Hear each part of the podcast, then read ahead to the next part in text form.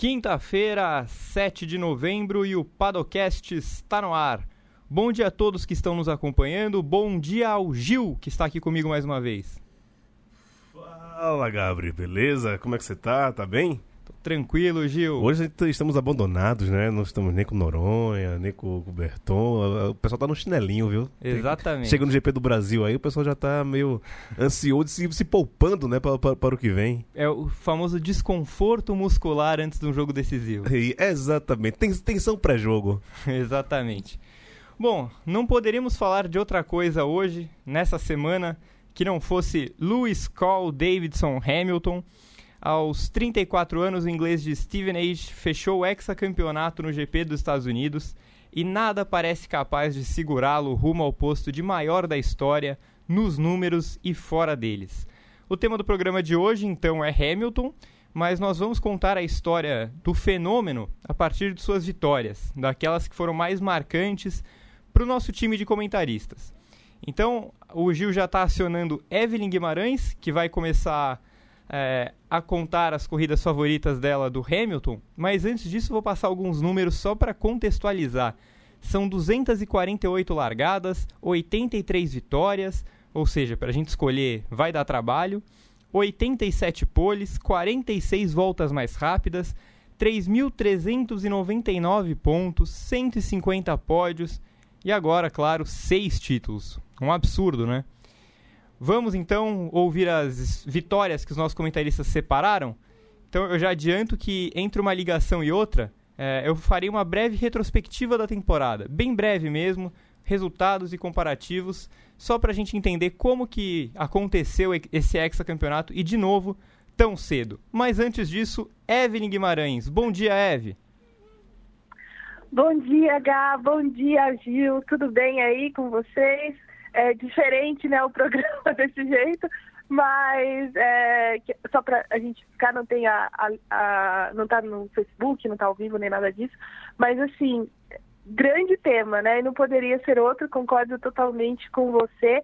É esse cara que a gente começa a falar hoje, contar a história dele através das, das, das vitórias é é muito especial porque é um cara que tem uma história de vida, uma história de carreira muito diferente na Fórmula 1, talvez única, realmente única, porque é o primeiro negro.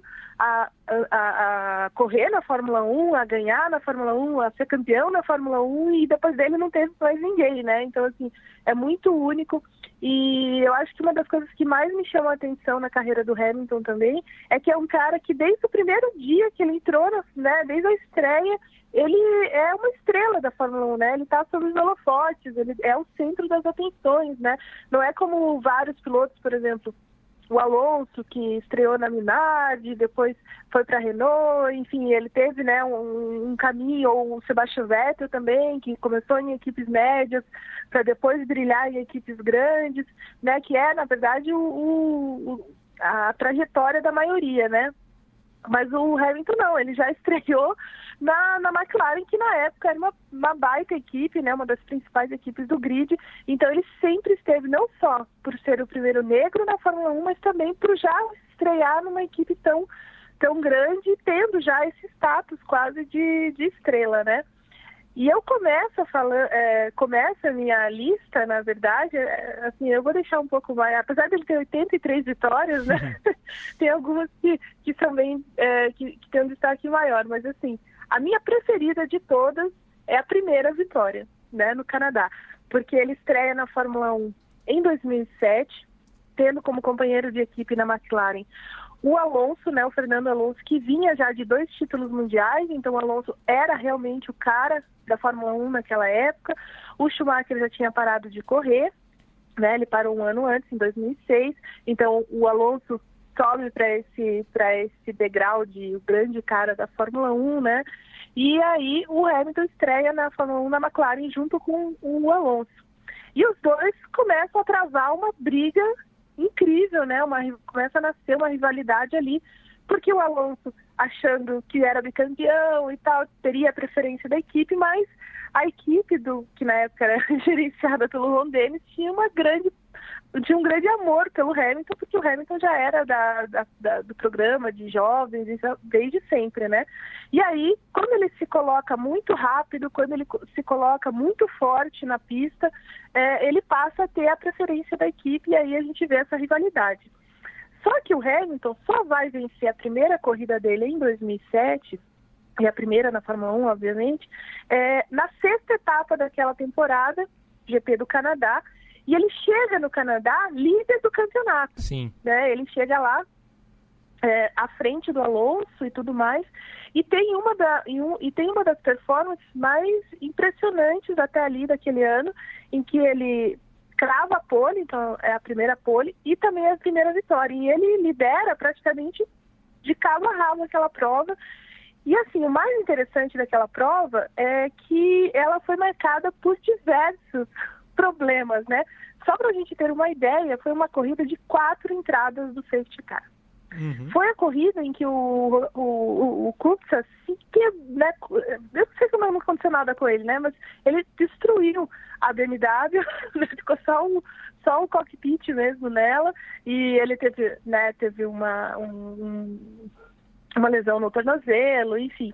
E foi por causa disso que daí na prova seguinte, né, o Sebastian Vettel acabou estreando na Fórmula 1, mas é uma prova muito foi uma das provas mais legais daquele ano também, porque ela foi muito agitada. E para a gente ter uma ideia também do, quão agitada ela foi, olha o pódio. Nick Heidfeld. Sim, de BMW. Alexander e Alexander Wurz, né? De então, Williams. Então, assim, é... De Williams, exatamente. Então, o Heidfeld de BMW Sauber e o Wurz de Williams, empurrada por motor Toyota uhum. na época. Então, para a gente ter uma ideia da maluquice que foi essa corrida, e foi a primeira vez naquela temporada que o pódio teve é, pilotos né, de outra, é, foi completado, o pódio foi completado por, por pilotos de outras equipes que não Ferrari e McLaren, que vinham dominando aquela temporada. Mas assim, aquela, aquele GP teve de tudo, teve marmota, que estragou carro, teve o acidente do Cupsa, teve o Felipe Massa punido, teve um monte de, de situações. O Alonso completamente maluco, saindo da pista mais do que, né, mais perdido que não sei o que. Ele saiu pelo menos três vezes da pista, Sim. tomou um chega para lá do Hamilton logo na largada. Enfim, foi uma corrida das mais interessantes, mas o Hamilton sobreviveu a tudo isso, né? Ele é, se colocou forte, largou bem, imprimiu um ritmo forte do começo ao fim da corrida, teve sorte com a parada de box dele, que foi antes, é, um pouco antes do acidente, e aí ele não precisou parar, enfim. Mas ele tem uma. Ele, ele mostra muita, muita categoria mesmo nessa, nessa corrida para avaliar, né, para entender tudo o que estava acontecendo e tirar proveito de todos os, os problemas. E o Alonso tem muitos problemas nessa, nessa, nessa corrida aí e ele fica fora do pódio, né? Pois é, é essa corrida eu gosto bastante dela, né? não só porque realmente foi a primeira vitória do Hamilton e uma vitória muito merecida, porque, como você lembrou, ele já liderava o campeonato e vinha de quatro segundos lugares seguidos, né? Ele, todas as corridas ele tinha ido para o pódio, é, mas ele foi segundo Sim. na Malásia, no Bahrein, na Espanha e em Mônaco. É, mas justamente pelas coisas é, eventuais que aconteceram, as coisas aleatórias, né? É, tipo, o Heidfeld fez o único pódio da BMW na temporada. Na verdade, não, ele fez na Hungria também, mas é, foram dois pódios só para um carro que era bom, mas que não conseguia furar o bloqueio da Ferrari e da McLaren, né? E, mas eu acho que o, o grande símbolo dessa, dessa corrida, além da primeira vitória, foram o acidente do Kubica que foi uma, uma prova muito importante da, de quão a célula de segurança estava funcionando na Fórmula 1, porque o carro é, se despedaçou no ar, né? Ele quase bate num trator que está parado, inclusive, tirando o carro do Liuzzi. Sim. E... Não, é, ele acabou com o carro. Sim. Então, assim, visualmente, um dos acidentes mais é, assustadores da história, uhum. talvez, uhum. né? Porque a, a nítida impressão é que ele não vai sair andando lá de dentro, né? exatamente. E o outro ponto é o Wurz no pódio, porque eu sempre lembro do cara com 2,55 metros e de altura que estava maior do que o Hamilton. É verdade. É verdade, é verdade. E, e aí você fica olhando, cara, como é que esse homem entra dentro do carro, né? Exatamente. Não tem, muita, não, tem, não tem muita lógica, assim. E ainda teve uma ultrapassagem do Takuma Sato de Super Aguri em cima do, do Alonso, né? No final da corrida. É, esse, esse negócio eu não lembrava. Eu não lembrava que o Sato tinha marcado quatro pontos com a poderosa Super Aguri. Sim. Sim, marcou quatro pontos. E ainda teve Anthony Davidson reclamando que um esquilo tinha batido no carro dele, mas na verdade foi uma marmota. Sim, eu lembro disso. É, e olha só, esse, esse resultado do Sato garantiu o nono lugar da Super Aguri na temporada, na frente da também poderosa Spiker. Muito bom. Então, é, foi uma corrida, então, essa corrida é muito simbólica também dessa temporada, porque essa temporada foi uma das mais legais. A gente lembra muito da temporada de 2008 por conta do final, né? Uhum. Mas essa de 2007 também foi muito, foi muito dramática em vários sentidos, né? Não só a, a disputa em si, a, rivalidade dentro da McLaren, mas por esses outros, por, essa, por esses outros detalhes, né? Que vão, que vão se juntando, por exemplo, se o o Kutsar não, não tem esse acidente, o Vettel não chega na Fórmula 1 nesse ano, né? Sim. Então, aí você tem a Super Aguri terminando na nona colocação, é, são várias, vários pequenos dramas dentro desse grande, dessa grande história.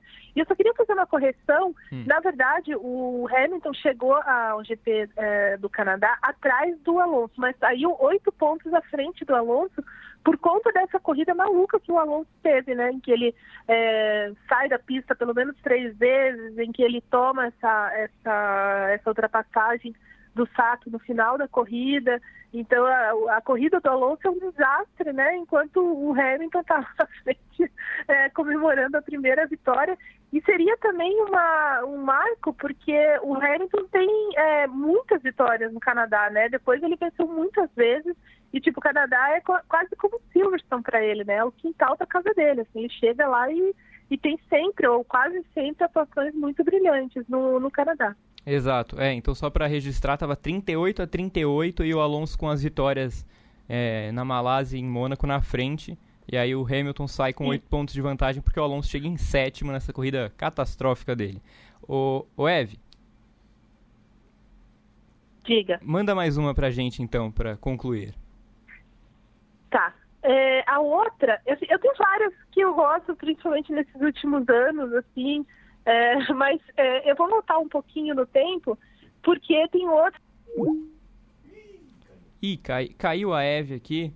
É, enquanto a gente tenta restabelecer contato com ela, é, eu vou começar então rapidamente. Na verdade, eu vou passar aqui a, a, a classificação desse GP do Canadá que ela citou para ver se a gente consegue reconectar com ela enquanto isso. Mas a prova foi vencida por Lewis Hamilton. É, deixa eu até abrir aqui os tempos direitinho. O, o, Hamilton já tinha feito a pole, né? Largou com o Alonso em segundo, Heidfeld em terceiro, Raikkonen em quarto, o Massa largou em quinto e o Weber de Red Bull largou em sexto. Rosberg de Williams em sétimo, Kubica em oitavo. O Rubinho largou em décimo terceiro com a Honda, que já estava naquela temporada é, dramática, né? A Honda estava muito mal naquela época, estava sofrendo com as equipes nanicas, inclusive. Mas a corrida foi vencida pelo Hamilton, com 4 segundos de vantagem para o Heidfeld, que aliás é, a Eve falou do Hamilton sempre andar bem no Canadá, o Heidfeld era um cara que andava muito bem lá também. Tanto que em 2008 ele ganharia a prova, é, mas a BMW optou por privilegiar Robert Kubica, é, o Wurst chegou em terceiro, com o Kovalainen em quarto, o Raikkonen em quinto, Sato em sexto com a Super Aguri, Alonso em sétimo e o Ralf Schumacher na oitava posição. É, a gente não conseguiu ainda voltar com a Eve, então vamos passar para o Fernando Silva, Gil. Beleza? Então, enquanto o Gil conecta o, o Fernandão, vou fazer uma rápida retrospectiva, primeira parte aqui da temporada do Hamilton. É, a, o começou a ser construído na Austrália, né? Primeira prova da temporada. Foi uma corrida bem esquisita porque a gente viu um Bottas muito diferente, né? Além dele estar barbudo, é, era um Bottas xingando no rádio, dizendo que ia calar os haters. Ele ganhou a corrida com o Hamilton em segundo e e aí parecia que a gente teria um campeonato de verdade. Mas logo se viu no Bahrein e na China que o Hamilton era muito forte. Inclusive no Bahrein foi uma prova que o Leclerc estava com ela na mão e o motor da Ferrari acabou estourando.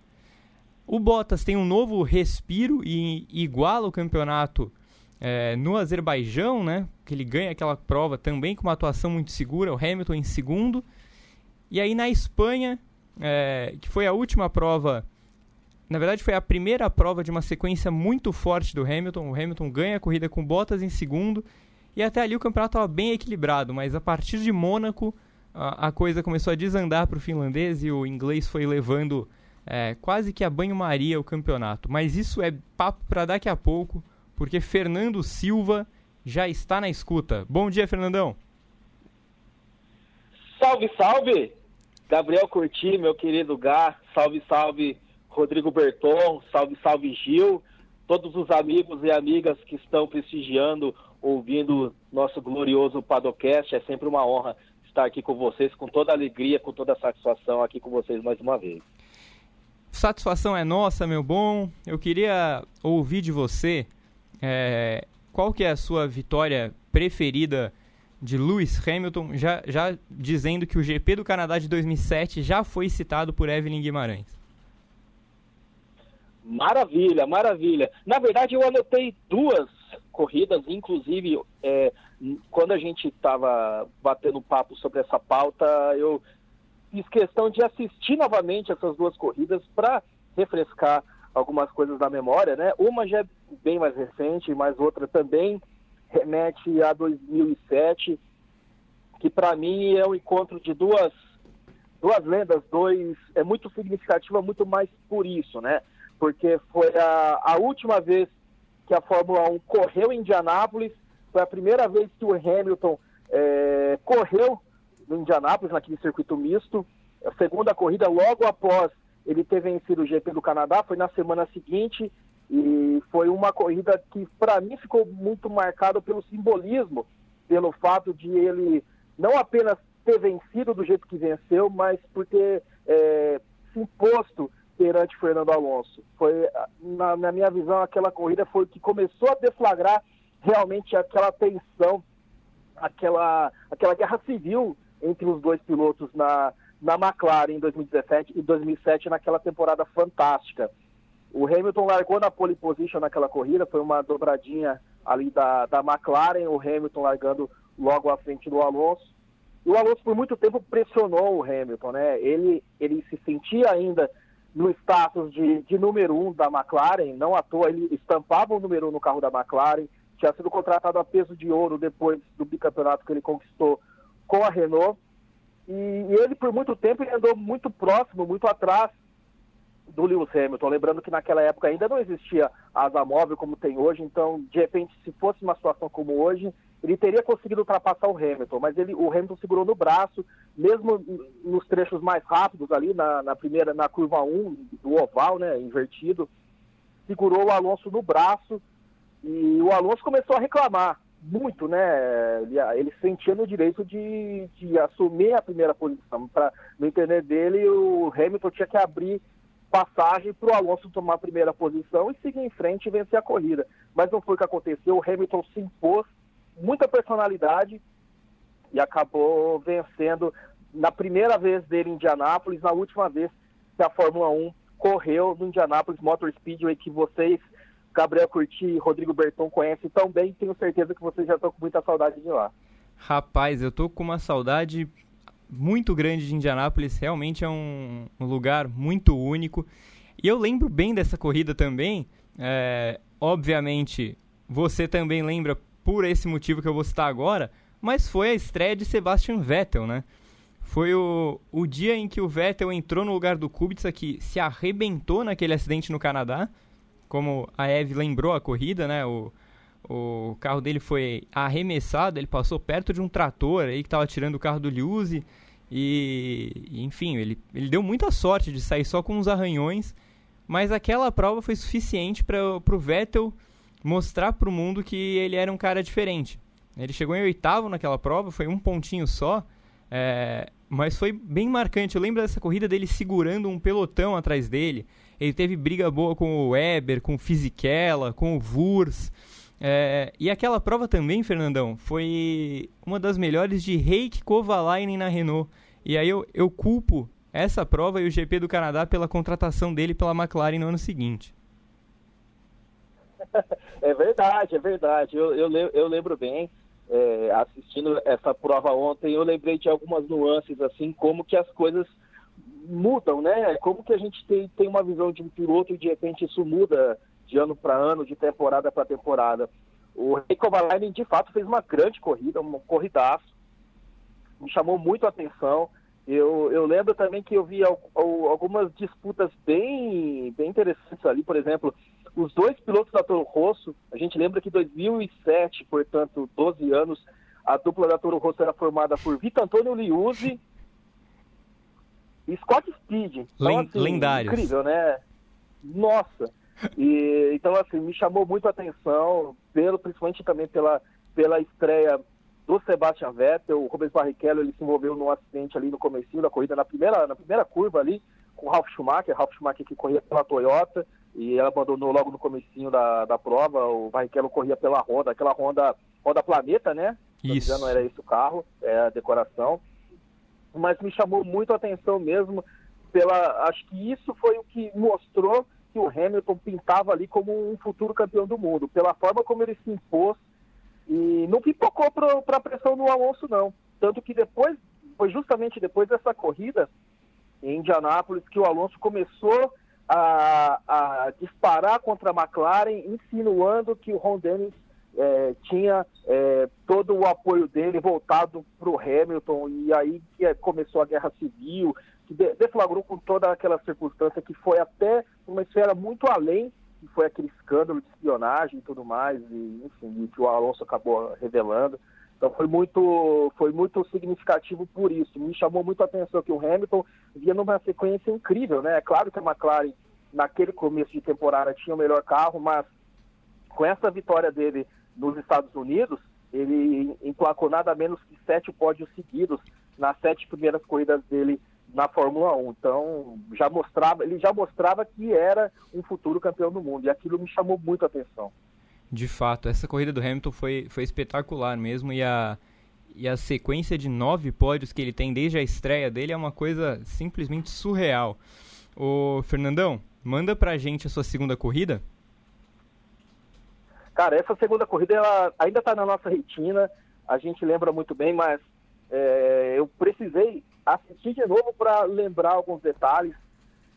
E é o GP da Alemanha do ano passado. Aquele, aquela corrida mudou a sorte do campeonato, mudou a sorte do Sebastian Vettel e também do Lewis Hamilton. A gente lembra que no sábado da, daquela corrida em Hockenheim, o Hamilton ele enfrentou problemas hidráulicos, problemas no câmbio. Ele nem sequer foi pro, foi pro Q2, ele largou em 14 na época o Ricardo e o Pierre Gasly, o Pierre Gasly na, na Toro Rosso, o Daniel Ricardo na Red Bull, eles foram punidos, né, por, por troca de, de motor, tudo, eles largaram na última fila, e o Hamilton largou em 14 e o, e o Vettel largou na pole position. Aquela corrida tinha tudo para ser a, mais uma vitória do Sebastian Vettel, né, o Vettel que vinha como líder do campeonato, e até, até que, curiosamente, né, a chuva começou a dar as caras em Hockenheim na, na volta 44, volta, número 44, o lendário número que o Hamilton é, estampa no seu carro, né? Só que aí a sorte começou a virar. A chuva veio por um tempo, depois parou. Então, lembro que até alguns pilotos eles fizeram a parada para troca de pneus, é, pista seca, no carro, é, pista molhada, né? Tem piloto que usou, é, foi para parar para colocar pista, é, pneu é, de chuva extrema. Uhum. E, na verdade, nem chegou a encharcar a pista, nada, né? Garoou em alguns, em alguns pontos, alguns pilotos apostaram e essa aposta deu errada. O Hamilton evoluiu muito ao longo da corrida e isso não era nenhum espanto pelo fato de ele ter o, o segundo, vamos colocar assim, o segundo melhor carro daquele fim de semana. Então é, foi natural que ele conseguiu evoluir, crescer ao longo da corrida, mas o grande pulo do gato foi quando o Sebastian Vettel cometeu aquele erro ali na entrada do estádio e com a pista bastante úmida quando voltou a chover. E aí ele se desesperou. E aí o Hamilton, com a estratégia que ele teve, com muita sorte, sorte de campeão, de multicampeão do mundo, ele assumiu a liderança. E aí foi que o jogo virou definitivamente no campeonato, porque com a vitória dele em Hockenheim, ele virou um jogo que era muito favorável ao Sebastian Vettel, e aí com esse triunfo mudou toda a sorte do campeonato, como falei, e aí o Hamilton arrancou de vez para o pentacampeonato e o Vettel acabou, né? Psicologicamente ele acabou e mentalmente ele morreu naquela corrida e demorou muito tempo para ele sair, tirar esse trauma, né? Ele perder esse trauma que foi essa grande derrota em casa, no meio ali de todo mundo ali na Alemanha. É impressionante mesmo essa corrida. É, assim, primeiro que você bate o olho e vê um cara sair de 14 para vencer, é, já é surreal em qualquer circunstância que a corrida tenha acontecido. Mas realmente o jeito que foi essa vitória, é, e mais do que isso, né? Como você falou, o jeito que o Vettel perdeu essa vitória em casa, na frente de todo mundo, com a chance de, é, digamos que, putz, cara, era, era meio que rumar pro título, assim. Ele, se ele ganha aquela corrida, ele ia ter uma, uma força muito grande para ir pro campeonato. É, e o Hamilton tinha grande chance de chegar, sei lá, em quinto, sexto, numa corrida normal, é, largando em décimo quarto, com um carro que não era o melhor do final de semana. É, então eu acho que o jeito que aconteceu tudo foi é, pelo menos na minha opinião, foi a corrida mais determinante para um dos títulos do Hamilton.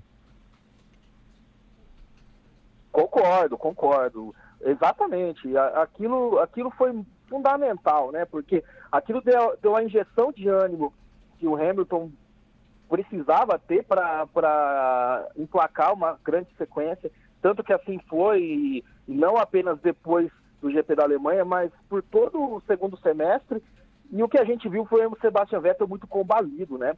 Tanto que demorou, depois daquela, daquela corrida, ele venceu de novo em, em Spa, foi um princípio de reação, mas depois daquilo ele não ganhou mais, ele só voltou a vencer em Singapura nesse ano, quer dizer, 13 meses depois. Uhum. Então, assim, a gente vê que tudo aquilo que aconteceu mexeu muito com o Sebastian Vettel, né? Ele ficou destruído mentalmente, de fato, e o Hamilton acabou tirando todas as forças para fazer uma grande, um grande segundo semestre de temporada, arrancar para o Penta, e assim foi, mas foi um divisor de águas na temporada. A gente pode contar a história de essa, é, essa história de 2018, da temporada 2018, antes do GP da Alemanha, depois do GP da Alemanha e toda a sorte que virou para o Vettel e também para o Lewis Hamilton. Concordo, Fernandão. Só para a gente fechar então, é, Lewis Hamilton é o melhor piloto da história da Fórmula 1? Para mim é. Para mim eu não tenho dúvidas de que ele é o melhor da história, o maior da história pelo que ele representa, não apenas dentro das pistas, mas também fora das pistas, pela sua história, como ele chegou à Fórmula 1, como ele se impôs na Fórmula 1 perante pilotos de grande nível. Se a gente lembrar de como ele estreou, a gente falou aqui de como ele se impôs perante Fernando Alonso, que, que era, era, à época, o piloto que era apontado como aquele que quebraria, talvez poderia quebrar os recordes do Schumacher, né? A gente falava que o, o Alonso, desde aquela época, já se falava que o Alonso contava como o piloto mais completo do seu tempo. De fato, de fato, de certa forma, ele mostrou isso, mas a, aquela, aquela, aquele ano de 2007 acabou sendo um divisor de águas para o próprio Alonso, porque ele saiu da McLaren, depois voltou para a Renault, depois assinou com a Ferrari, mas por mais que ele tenha ficado perto de conquistar os títulos, principalmente em 2010 e 2012, nunca mais chegou lá. E foi o Vettel que emplacou uma dinastia, depois o Hamilton que, que vem com essa dinastia prateada desde 2014, ele só ficou 2016 sem conquistar o título. Então, assim, ele se impôs perante perante a Fórmula 1 e pelo, pela forma como ele é como, como ele como pessoa, né? Pelos posicionamentos que ele tem, pelas opiniões fortes que ele tem, opiniões que muitas vezes a, a, a Fórmula 1, o automobilismo como todo não está preparado para lidar com isso. Eu traço um paralelo em termos de posicionamento ao que é um pouco o nosso João Paulo Oliveira uhum. em relação à, à maioria dos outros pilotos aqui no Brasil. Destoa, é, é muito diferente, muito distinto, e o Hamilton é, assim é da mesma forma para a Fórmula 1. Tanto que ele sofreu muitas críticas, a meu ver, muito injustas sobre a, o modo de vida dele, sobre o estilo de vida dele, se ele é vegano, se ele não come carne, se ele, ele tem uma vida mais sustentável, isso é dele. E muita gente caiu de pau em cima, e muito injusto. E, e, na, e a meu ver também, eu concordo com o que foi debatido no, no Paddock GP. Aliás, vocês que estiverem ouvindo o nosso Padocast, assistam o Paddock GP, porque foi sensacional, um debate sensacional. E eu concordo que, com o que foi dito, que muitas dessas críticas, muitos, muitos, muitos desses, desses ataques ao Hamilton também tem ali tem racismo no meio, tem preconceito no meio e faz todo faz todo sentido a forma como a Fórmula 1 é, é contra é contrário a esse tipo de, de, de, situação não aliás não faz nenhum nenhum sentido e o Hamilton para mim ele só mostra que é, é muito maior que tudo isso. Por mim por isso que para mim em todos os aspectos ele é o maior o melhor de todos os tempos Perfeito, Fernandão. Assino embaixo e agradeço você por mais uma participação brilhante e épica no Padocast. Abraço, Fernandão. Eu agradeço a vocês aí, lembrando que ontem, por pouco, vocês não, não encontram aí na Central 3 o grande Green Greenwald, né? Ontem ele fez um, um podcast aí, o xadrez verbal, com o pessoal aí. E algum de vocês aí está sentado onde, onde esteve o Glenn ontem na parte da tarde. Bom, boa sequência de programa a todos. Mais uma vez, Prazerzão participar com vocês. Tamo junto sempre. Valeu demais. Valeu, meu bom. Saudações para você. Então, enquanto o Gil aciona o Gabriel Carvalho, é, que vai ser nosso próximo comentarista, vamos para a segunda parte aqui dessa retrospectiva da temporada do Hamilton. É, eu parei na vitória da Espanha, que foi meio que um ponto de virada no que foi o campeonato, porque o Bottas ainda dava algum sinal de vida quando ele ganhou no Azerbaijão. É, aí na Espanha, a Mercedes faz dobradinha, mas com Hamilton parecendo que vai começar a sobrar. É, aí chega Mônaco, o Hamilton ganha de novo, o Bottas chega em terceiro.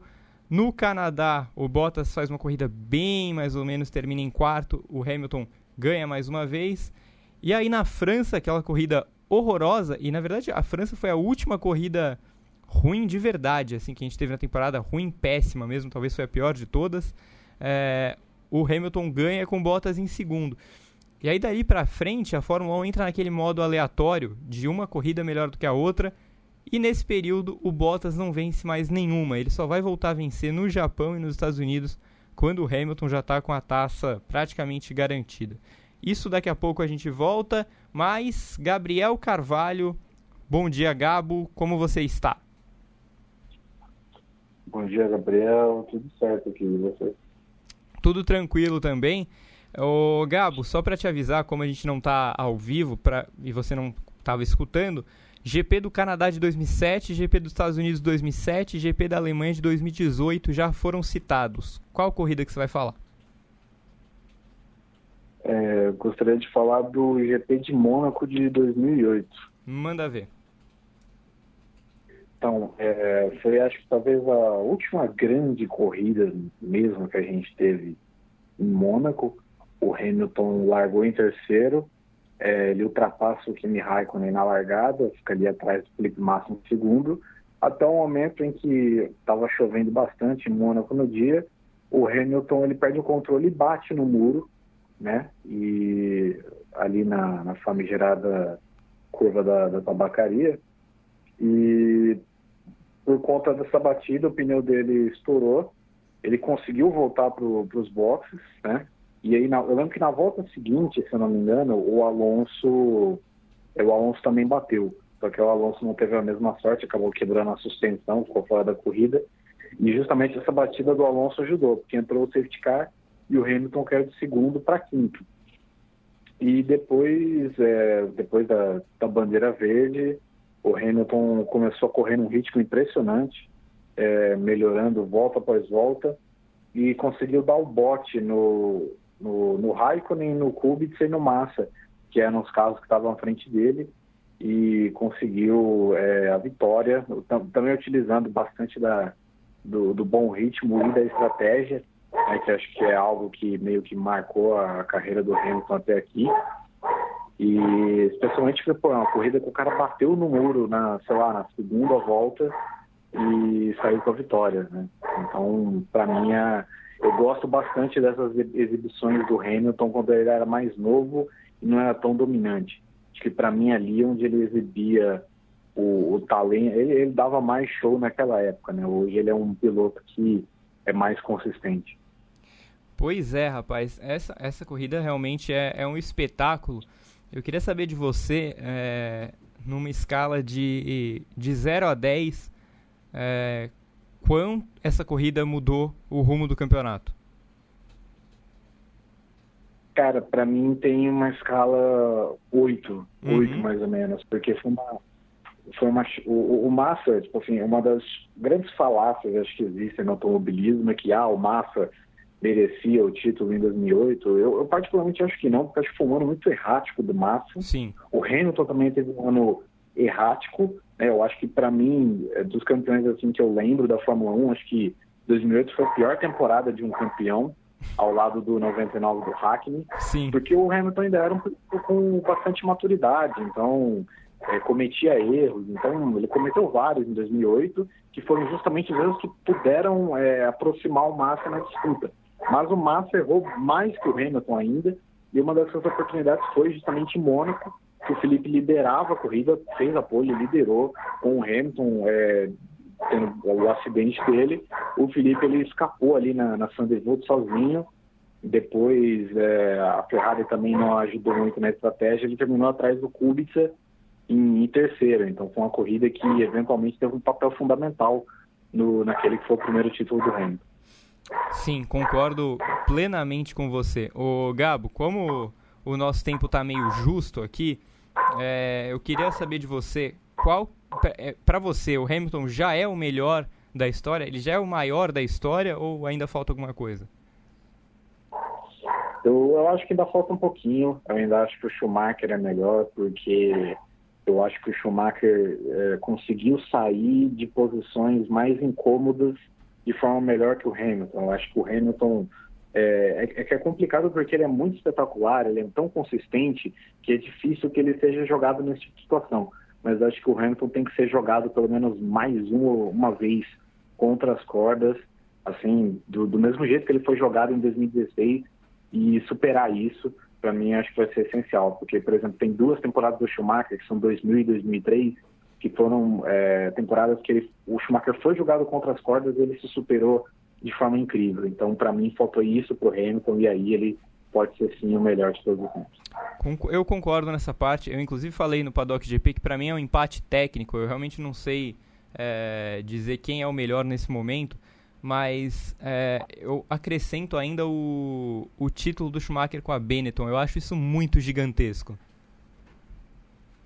É, especialmente o de 94, que foi um campeonato onde ele não fez um quarto do campeonato. Né? Pois é, exatamente. Ô Gabo, obrigado, viu? Obrigado a você, Gabo. Até pro... daqui a duas semanas, que é quando eu volto, o senhor fatalmente voltará aqui. Abração, Gabo. É, pode deixar. Abraço, bom programa. Valeu. O... Enquanto o Gil aciona o Vitor Fazio, que é nosso último participante aqui do dia, é, vou relembrar então essa sequência que eu falei que foi a sequência aloprada da temporada, que começa no GP da Áustria, que o Verstappen ganha, né? Finalmente tira a Red Bull do, é, da zica na temporada. O Hamilton chega só em quinto, só que o Bottas chega em terceiro. E aí tem aquele GP da Inglaterra que foi espetacular. O Hamilton ganha com Bottas em segundo. E, e ele chega na Alemanha já com uma vantagem muito grande. E aí na Alemanha acontece é, para mim, a grande corrida da temporada, talvez a melhor corrida dos últimos anos na Fórmula 1, é, que o Verstappen ganha, que a Red Bull inclusive quebra o recorde de pit stop mais rápido. Com, aí o Vettel chega em segundo, meio que, que fechando aquele ciclo de erros dele que começou na Alemanha em 2018, como o Fernandão lembrou, o Kvyat vai para o pódio com a Toro Rosso. É, e aí a, a série de grandes corridas continua na Hungria, na Bélgica, na Itália, e o Hamilton faz primeiro, segundo, terceiro, e o Bottas tá, chega só em oitavo na Hungria, em terceiro na Bélgica, e por mais que tenha chegado em segundo na Itália, ali o campeonato já tinha ido muito para o brejo. Vitor Fázio, o senhor está me escutando? Estou te escutando. Você está me escutando, Gabriel? Perfeitamente. Tudo bem aí? Tudo certinho. Vamos para mais uma aqui com vocês. Então bora lá, a gente a gente está com um tempo curto aqui, mas eu queria ouvir de você qual é a sua vitória marcante do Hamilton que você queria destacar, te dizendo que Canadá 2007, Estados Unidos 2007, Mônaco 2008 e Alemanha 2018 já foram citadas.